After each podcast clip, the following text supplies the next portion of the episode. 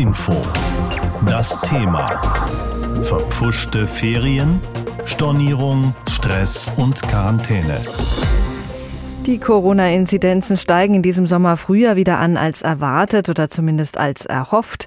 Nun müssen wir auf der einen Seite zwar einen Weg finden, wie wir mit Corona in Zukunft umgehen wollen. Spahn nennt das den Übergang von der pandemischen in die endemische Lage.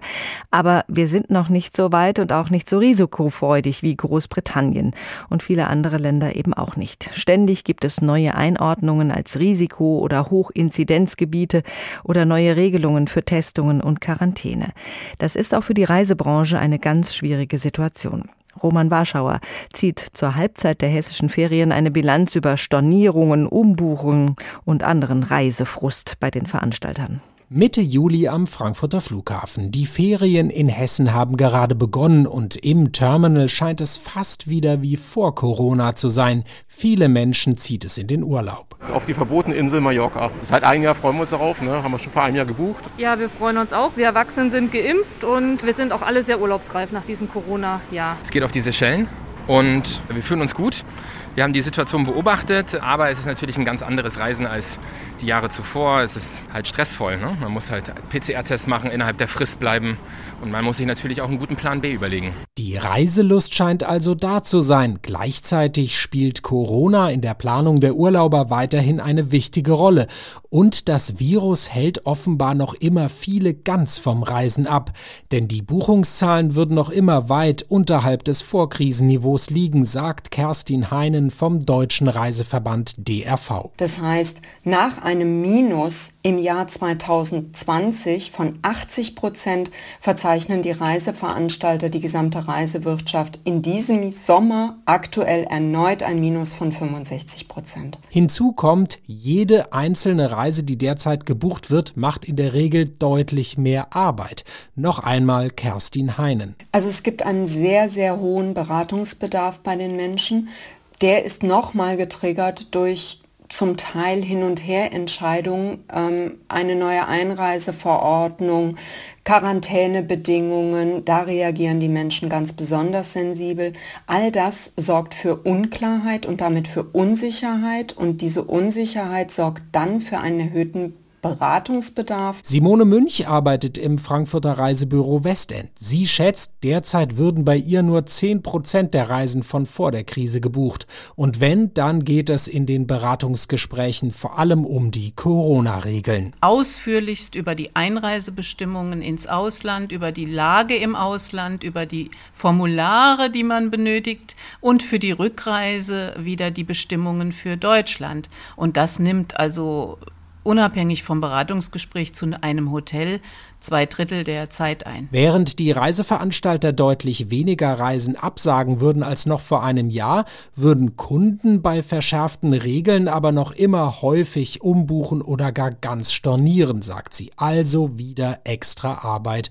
Und Simone Münch stellt noch ein besonderes Phänomen fest. Ganz viele Kunden rufen an, sie haben im Internet gebucht und Sie möchten aber jetzt beraten werden für Einreiseformalitäten, fragen auch, ob wir das Formular für Sie ausfüllen können oder ob wir in Griechenland das äh, Formular für Sie hinterlegen, weil Sie kein Internet haben, obwohl Sie ja im Internet gebucht haben. Also, und dann sagen wir, ja, machen wir alles gerne gegen eine geringe Service Gebühr und dann legen sie auf. Noch immer ein relativ verhaltenes Buchungsaufkommen, zusätzlicher Aufwand für Reiseveranstalter und Reisebüros, wirtschaftlich also kein so gutes Umfeld für die Branche. Wohl auch deswegen setzen viele Reisebüros noch immer auf Kurzarbeit und der Reiseverband DRV fordert die staatliche Unterstützung für die Unternehmen bis mindestens zum Ende des Jahres zu verlängern. Drei Wochen sind ja schon um. In Hessen beginnt heute die zweite Hälfte der Sommerferien und der eine oder andere hat wahrscheinlich noch Urlaub im Ausland geplant. Doch was gilt, wenn man zurückkommt? Teilweise steigen die Inzidenzen in beliebten Urlaubsgebieten. So sind große Teile Südfrankreichs und auch Korsika jetzt Hochrisikogebiet. Dafür die Niederlande nicht mehr. Wer ungeimpft aus einem Hochrisikogebiet zurückkommt, muss für mindestens fünf Tage in Quarantäne. Auch die Kinder. Das bringt für viele Familien Probleme. Darüber habe ich mit Arndt Kempkens gesprochen. Er ist Rechtsanwalt in Gelsenkirchen. Selten musste man sich so viel mit rechtlichen Dingen beim Urlaub beschäftigen wie in diesem Jahr. Merken Sie das bei der Nachfrage in Ihrer Kanzlei? Total. Also man muss wirklich sagen, es fängt ja schon vor dem Urlaub an. Wir müssen ja jetzt vor dem Urlaub viel mehr an Plan B denken. Was passiert, wenn irgendwas nicht funktioniert? Das konnte man vor einiger Zeit noch etwas relaxter angehen. Jetzt ist es absolut nicht mehr so. Und dann haben wir natürlich die ganzen Probleme im Urlaub, bei der Rückreise und wieder bei der Einreise. Das kannte man ja vorher überhaupt nicht. Wenn wir mal ein konkretes Beispiel anschauen, wenn man zum Beispiel jetzt äh, noch einen Urlaub auf Korsika geplant hat, kann man denn noch kostenfrei stornieren wegen der möglichen Quarantäne der Kinder? Das ist wirklich sehr schwierig zu beurteilen rechtlich, weil das doch sehr umstritten ist. Im letzten Jahr konnte man von diesen Reisen zurücktreten, weil man einfach gesagt hat, das ist jetzt ein völlig äh, unvorhersehbarer Umstand. Und das gibt eben ein Rücktrittsrecht, ein gesetzliches Rücktrittsrecht. Da kann man kostenlos zurücktreten. Aber jetzt sagt man natürlich, sagt die Reisebranche natürlich, ja, das konntet ihr doch vorher zumindest irgendwie ins Kalkül ziehen. Und deswegen gibt es diese Rücktrittsmöglichkeit nicht. Und außerdem ist es kein Problem im Urlaubsort, sondern erst, wenn ich wiederkomme. Und dafür haftet der Urlaubsveranstalter ohnehin nicht, sodass es in diesem Jahr tatsächlich schwieriger wird. Das heißt, wenn überhaupt, dann ist man auf die Kulanz des Reiseveranstalters angewiesen und wahrscheinlich durch die etwas angespannte Lage dürfte da die Bereitschaft nicht so groß sein. Verstehe ich das richtig? Absolut gering, denn ich sag mal so, die Kulanzkontingente, die ja jeder Veranstalter ja irgendwie hat, die sind längst aufgebraucht. Da geht es ums Überleben, da geht es um die Existenz von Reiseunternehmen und da ist wenig Kulanz zu erwarten.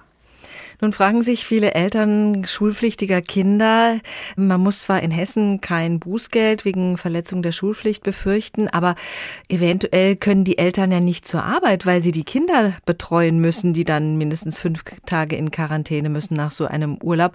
Das könnte ja wiederum zum Konflikt mit dem Arbeitgeber führen. Ja, total. Vor allen Dingen, wenn man es vorher weiß. Also wenn man im Urlaub überrascht wird, gibt es arbeitsrechtlich kein Problem, weil dann konnte man ja nichts, nichts, dazu. Dann wird der Urlaub sozusagen ein bisschen länger. Aber wenn man das vorher weiß, wenn man weiß, ja, ich muss doch eigentlich die Kinder danach beaufsichtigen, weil es eben durch diese Quarantänezeit eben nicht anders geht, dann weiß man das vorher. Und dann kann der Arbeitgeber natürlich zu Recht sagen, dann bleib zu Hause. Das heißt, wenn man jetzt nicht storniert, fährt wissentlich in ein Hochrisikogebiet und muss dann, weil ungeimpft, mindestens fünf Tage in Quarantäne, dann kann man sich nicht einfach krank melden. Nein, also das ist ja kein Fall von Krankheit, sondern es ist ja eben dieser Quarantänefall und dieser Quarantänefall ist erstmal arbeitsrechtlich dann problematisch, wenn ich sozusagen vorher wusste, sehenden Auges also in so ein Gebiet geflogen bin. Und dann gibt es übrigens auch keinen Lohn mehr, denn dieser Erstattungsanspruch nach dem Infektionsschutzgesetz, wenn man als Arbeitnehmer, als Arbeitnehmerin in Quarantäne muss, der entfällt, wenn man sehenden Auges in ein Risikogebiet fliegt. Und das ist eben dann tatsächlich schwierig und das wird dann teuer für den Arbeitnehmer. Da müssen wir das nochmal ganz kurz klarziehen. Wenn ich jetzt in ein Land fahre, das aktuell kein Hochrisikogebiet ist und es wird geändert, während ich dort bin, dann gilt das alles nicht. Dann gilt das alles nicht. Dann gibt es weder arbeitsrechtlich ein Problem, noch gibt es ein Problem beim Lohn. Ich kriege also keine Abmahnung, wenn ich also nicht pünktlich zur Arbeit erscheinen kann. Oder es wäre keine berechtigte Abmahnung. Und ich bekomme trotzdem weiterhin Lohn und Gehalt. HR Info. Das Thema. Verpfuschte Ferien, Stornierung, Stress und Quarantäne. Es gibt viele Reisende, die sich überlegen, ob sie wirklich in ein Corona-Hochrisikogebiet fahren wollen. Es gibt aber auch Reiseveranstalter, die ihren Kunden gar keine Wahl lassen. Sie stornieren die bereits gebuchten Reisen. Das kann wegen der Risikoeinstufung des entsprechenden Landes sein oder auch, weil sich einfach zu wenig Menschen für diese Reise gemeldet haben. Daniel Bauer über den Ärger mit Stornierungen. Das mit dem Urlaub ist auch in diesem Jahr noch ein bisschen ein Glücksspiel. Corona wirft Pläne oft in letzter Sekunde über den Haufen. Auch meinen Reporterkollegen Roman Warschauer hat's erwischt. Wir hatten eigentlich ursprünglich so ein Familienhotel in Südtirol gebucht und dann ziemlich genau eine Woche vor der geplanten Abreise hat uns der Reiseveranstalter, über den wir das gebucht haben, dann dieses Hotel abgesagt. Da gab es aber auch keine wirkliche Begründung. Ähm, Im Prinzip ging es wohl darum, dass die Kapazität einfach nicht da ist. Und das passiert im Moment immer öfter. Nicht nur Hotels haben sich bei den Corona-Maßnahmen verkalkuliert, auch bei Kreuzfahrtschiffen ist das Problem bekannt. Das erzählt mir Thomas Kolb vom Frankfurter Reisebüro myoman.de. Ja, die sind davon ausgegangen, dass es keine großen Einschränkungen gibt und haben sie festgestellt dann ein paar Wochen vorher, doch, wir müssen doch noch äh, Abstände einhalten. Es gibt doch noch größere Einschränkungen, als wir gedacht haben. Ja, dann müssen sie einfach die Personenzahl reduzieren, um die Abstände einhalten zu können. Für die Kunden, die dachten, sie hätten eine sichere Reise gebucht, ist das natürlich ärgerlich. Zumal, wenn die Stornierung kurzfristig kommt und man mit Kindern verreisen will. Mein Kollege Roman Warschauer hat kurz entschlossen mit seiner Familie eine Woche Mallorca gebucht trotz der Nachteile. Mussten wir also doch fliegen, was wir eigentlich ursprünglich vermeiden wollten. Hieß aber auch, dass wir erst einfach nochmal eine zweite Reise bezahlt haben. Und äh, jetzt sind zwei Wochen rum und wir haben das Geld von der ersten Reise immer noch nicht zurück. Das war dann ein bisschen doof. Hinzu kommt eben Mallorca. Das heißt, die Kinder, die mussten jetzt erstmal fünf Tage in Quarantäne, nachdem wir zurückgekehrt sind. Für Eltern ist das natürlich ein Problem, besonders wenn der Urlaub am Ferienende liegt und die Kinder den Schulbeginn verpassen. Als doppelt geimpfte Erwachsene Erwachsene hat man es da leichter, sagt Reisebürochef Thomas Kolb. Die Reiseveranstalter, die legen das jetzt in die Entscheidung der, der Kunden, ja, äh, ob sie die Reise antreten möchten oder nicht. Aber die stornieren nicht automatisch, so wie das vorher war. Äh, und da unsere Reisegäste mittlerweile fast alle geimpft sind, äh, sind die ziemlich unerschrocken und sagen, ja, ja, ich bin ja voll geimpft, also dann reise ich auch nach Spanien, ich trete meinen Urlaub an, ich brauche jetzt Urlaub. Aber das hilft Eltern eben nicht weiter. Auf einem Spielplatz ganz in der Nähe vor Kolbs Reisebüro treffe ich Dorothee. Sie hat zwei Kinder und ihren Urlaub gerade schon mal vorsorglich umgebucht. Wir haben eine Reise nach Griechenland gebucht und aufgrund der Unsicherheit, dass ich mir nicht Sicherheit, äh, sicher war, müssen die Kinder dann in Quarantäne, ja, nein und verpassen möglicherweise den ersten Schultag. Äh, also haben wir unseren Griechenland-Urlaub umgebucht vorsorglich, ging auch problemlos. Das Hotel war da sehr kulant. Und das mit der Kulanz scheint im Großen und Ganzen auch zu klappen. Das bestätigt zumindest die Hessische Verbraucherzentrale. Obwohl gerade viel umgebucht und storniert wird, landen hier deutlich weniger Beschwerden als noch im vergangenen Jahr. Es scheint so, als hätten die Veranstalter aus dem Chaos Sommer 2020 gelernt. Urlaub auch von Corona. Wie sehr wünschen wir uns das alle. Aber Corona verfolgt uns natürlich bis in den Urlaub. Fast überall in den Urlaubsregionen müssen Masken getragen und Abstand gehalten werden. Zum Teil schließen auch Restaurants und Bars frühzeitig. Irgendwie ist das alles nicht so wirklich entspannt. Es ist eben auch in diesem Sommer kein normaler Feriensommer, wie wir ihn von früher kennen. Man plagt sich mit Stornierungen und Neubuchungen, Hochinzidenzgebieten, Testpflicht und Quarantäne. Ist ein erholsamer Urlaub so überhaupt möglich? Das habe ich Dr. Oliver Weigelt gefragt. Er beschäftigt sich an der Uni Leipzig mit Arbeits- und Organisationspsychologie. Ich glaube, es ist trotzdem ein erholsamer Urlaub möglich. Was dabei wichtig ist, ist, dass man vielleicht einfach was anderes macht, als man sonst im Alltag macht, also vor allen Dingen im Arbeitsalltag. Man kann auch ohne weit wegzufahren oder auch trotz diesen Einschränkungen sich eine Menge Möglichkeiten schaffen, um was Neues zu erleben, neue Eindrücke zu bekommen und so weiter und da die Akkus so ein bisschen wieder aufzutanken. Also auf jeden Fall einfach was anderes tun, Abstand gewinnen zu den Alltagstätigkeiten. Wenn man dann wieder in den Alltag reinkommt, dann ist ja auch vieles anders als früher. Man muss den Impfpass vorlegen, man muss sich testen lassen, wenn man zu einer Veranstaltung geht, wenn man nicht geimpft ist. Die Kinder müssen eventuell in Quarantäne nach einem Urlaub, wenn man jetzt doch weggefahren ist. Das sind ja alles Stressfaktoren. Welche Auswirkungen hat so eine Ungewissheit und so viele Regeln, die man dann einhalten muss?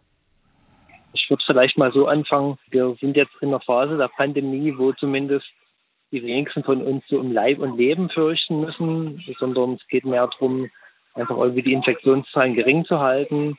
Halt so ein lästiges Übel, mit dem man klarkommen muss. Was ich mir gut vorstellen kann, ist einfach, dass es bei der Rückkehr oder so in den letzten Tagen vor der Rückkehr in den Alltag oder zurück aus dem Urlaub, dass ein das dann schon gedanklich sozusagen schon wieder ein bisschen einholt, ne? dass sozusagen vielleicht die zweite Hälfte des Urlaubs davon schon so ein bisschen beeinträchtigt ist. Aber nichtsdestotrotz, wenn sie ganz normal einfach wieder vielleicht auch in einen sehr stressigen Job zurückgehen, dann haben sie das ja im Prinzip auch und haben sie Stressoren auf einer anderen Ebene. Und insofern ist die besondere Situation jetzt gerade vielleicht gar nicht so anders als die Rückkehr sonst vom Urlaub auch.